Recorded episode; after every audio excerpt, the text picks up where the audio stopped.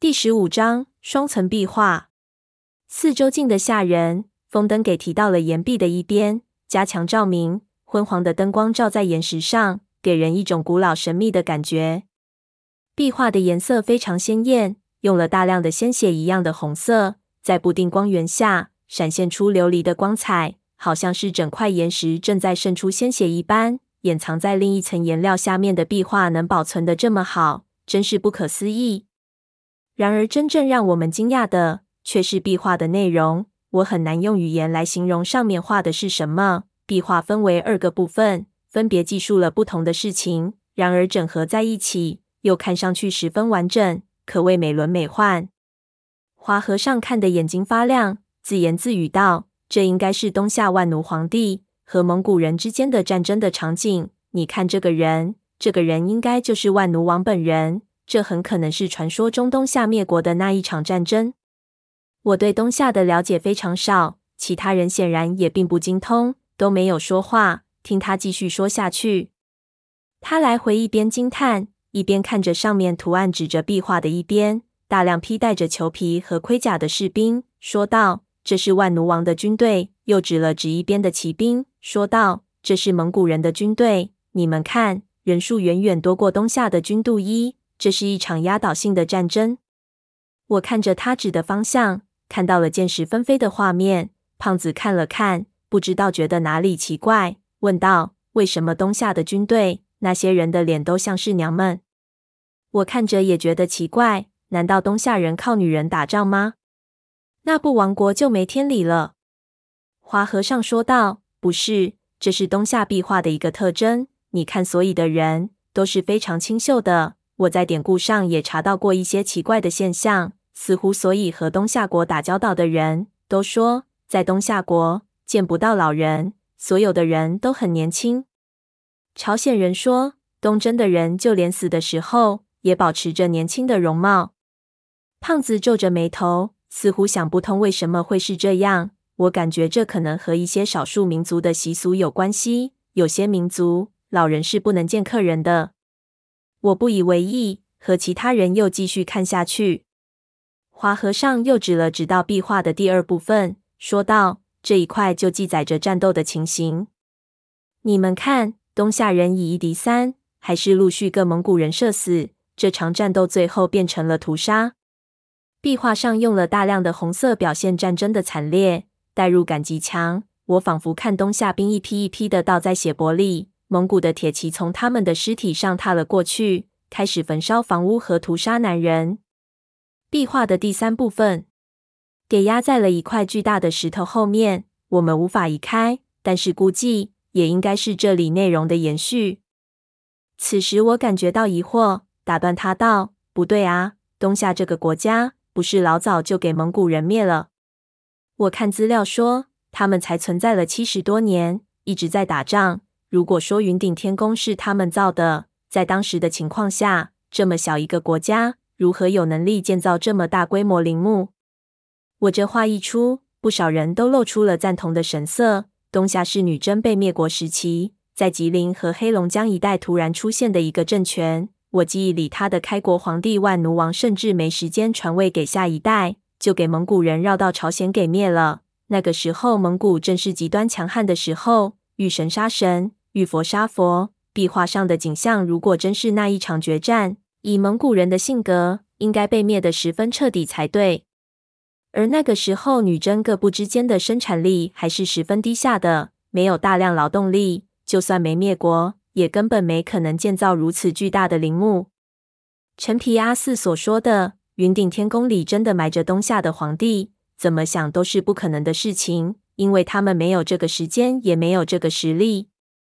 更没有理由的是，如果按照在海底墓穴中我们看到的东西推断，这座传说中的陵墓是汪藏海建造的，那修建的朝代怎么样也应该是元末。那个时候，东夏国已经被灭了几百年了，哪里还会有东夏皇帝能用来下葬？我们都将目光投向陈皮阿四，说云顶天宫中葬的是东夏皇帝的是他，但是现在看来，似乎绝对没有这个可能。陈皮阿四知道我们在想什么，四面无表情地扫了一眼壁画，冷笑一声，然后看了华和尚一眼，说道：“既然他们不信，和尚，你就给他们说说。”华和尚答应了一声，转头对我们笑道：“我知道你们在怀疑什么，我敢说你们都想错了。你们看到的关于东夏的资料，大部分都是根据一些不完整的古书推断出来的。实际上，东夏国留下的资料实在太少了，在国外甚至不承认有这么一个国家存在过。所以，你们现在所看到的信息，实际有多少是真实的，很难说。”胖子说道：“既然如此。”你凭什么说你的资料就是对的？华和尚道：“是这样，因为我们的资料更直接。”他从贴身的衣服口袋里掏出一块白绢布，在我们的面前展开。我一看，不由心里咯噔了一下。那竟然是那条拍卖会上的蛇眉铜鱼，怎么会在他们手上？不是说没人买吗？我皱起眉头，忽然意识到了什么。既然没人买，鱼又在陈皮阿四手上，那难道说陈皮阿四是这条鱼的出售者？我浑身颤动，竭力稳住自己的身体，不让自己表现出太过于惊讶的表情来。但是心里已经乱成一团，无数的问题在脑海里炸了出来，一时间也不知道是感觉到恐惧还是兴奋，只觉得手脚的突然的凉，好像失去了协议一样。华和尚并没有注意我的表情，继续道。这种铜鱼是龙的一种异形，是我们老爷子机缘巧合之下得到的。我相信他应该是一个知道东夏国内情的人制作的。奇特的是，他通过一种非常巧妙的手段，因此了一段绝密的信息在这条铜鱼的身上。你们看，他将铜鱼放到风灯的一边，鎏金的鱼鳞片反射出金色的光芒，在壁画上射出很多细细的光斑。花和尚转动鱼身。光斑便开始变化，渐渐的，竟然变成几个文字样式的斑点。秘密就在这里，这条鱼的鳞片里一共藏了四十七个女真字。我心里啊了一声，心说竟然还有这种技巧。捏住我口袋里的另两条铜鱼，有的颤抖的问他是是什么内容，因为这上面的资料并不完整，我还没全部破译出来。不过我能肯定，做这条鱼的人。想把某些事情记录下来，而又不想让别人发现。这里记载了真实的东夏历史。华和尚有点得意的说：“其实早在我看到这个东西前，根据很多的蛛丝马迹，已经推断东夏国这个政权一直存在着，只不过他们退回了大山的深处，而且在几百年里不知道依靠什么，这个极度弱小恶政权。”在一边极端强大的蒙古和一边虎视眈眈的高丽之间留存了下来。我研究过高丽志，直到明朝建立之前，还有采参人在这里的雪山看到过穿着旗服的人活动。我想应该就是东夏国残存的部分居民。他又指了指铜鱼，说道：“这里的零星记载证明了我的想法。东夏国在与蒙古决战后，退到了吉林与朝鲜的边界。”一直隐秘的存在了几百年，总共有过十四个皇帝。蒙古和高丽不止一次的想把这个小国灭了，但是却因为一个奇怪的理由，全部失败了。什么理由？潘子问道。和尚，你讲话能不能痛快点？华和尚耸了耸肩膀。我不知道，那鱼上的资料不完全，肯定还有其他的东西记载了另外一些部分。不过根据我手上的这几个字。我敢说，东夏国能够存在下来，可能有非常离奇的事情发生过，后面就没有了内容。我们一直想找，但是很遗憾，我们老爷子找了很多年，都没有找到其他的部分。他顿了顿，又说：“你们知道不知道这几个女真字的最后一句是什么意思？”我心说：“当然不知道。”叶晨接过去，问道：“什么？”华和尚看着我们，说道：“上面说。”历代的万奴王都不是人，不是人，那是什么？胖子说道。华和尚把铜鱼收了起来，上面说他们都是一种的底下爬出来的怪物。不是吧？我心里想。众人互相看了看，估计心里都有点毛起来。叶辰问道：“那也不能这么说，会不会是说皇帝是龙而不是人这样的比喻？”我原本以为他是指真龙天子这样的比喻，但是后来研究起来，我发现这些人应该只是想一些秘密记录下来，对东夏的历史记录的比较客观，所以应该不会用这么恭敬的语言。而且，如果是你说的那样，你想象一下，如果你给皇帝贺寿，你先一句“陛下，您真不是人”，恐怕你第二句没出就给剐了。没人会这么写。他什么的笑了笑，而且后面这一句写得非常清楚，非常唐突。我一直很介怀，如果能拿到另外的部分，这句话到底是什么意思，也许就能破译出来。胖子和闷油瓶都知道，其实另外两条铜鱼在我手上，但是处于谨慎的关系，他们都没有出声。我抓紧口袋里的铜鱼，忽然觉得它们变得沉重起来。一时间，我也不知道自己应该不应该把这两条鱼拿出来。实际上，这两条鱼对于我并没有意思。我并不会女真的文字，给我看我也看不懂。但是如果交给他们，我又感觉到十分的不妥当。潘子盯着壁画，自言自语：壁画上可能是万奴王的那个人，人模人样，似乎并不是怪物。胖子拍了拍他，对华和尚说道：“刀疤兄，我说你破译什么啊？”咱们是实在人，别搞知识分子那一套。到时候棺材一开，是人是狗，一清二楚。华和尚笑笑说道：“我的意思是，知己知彼，总是好一点的。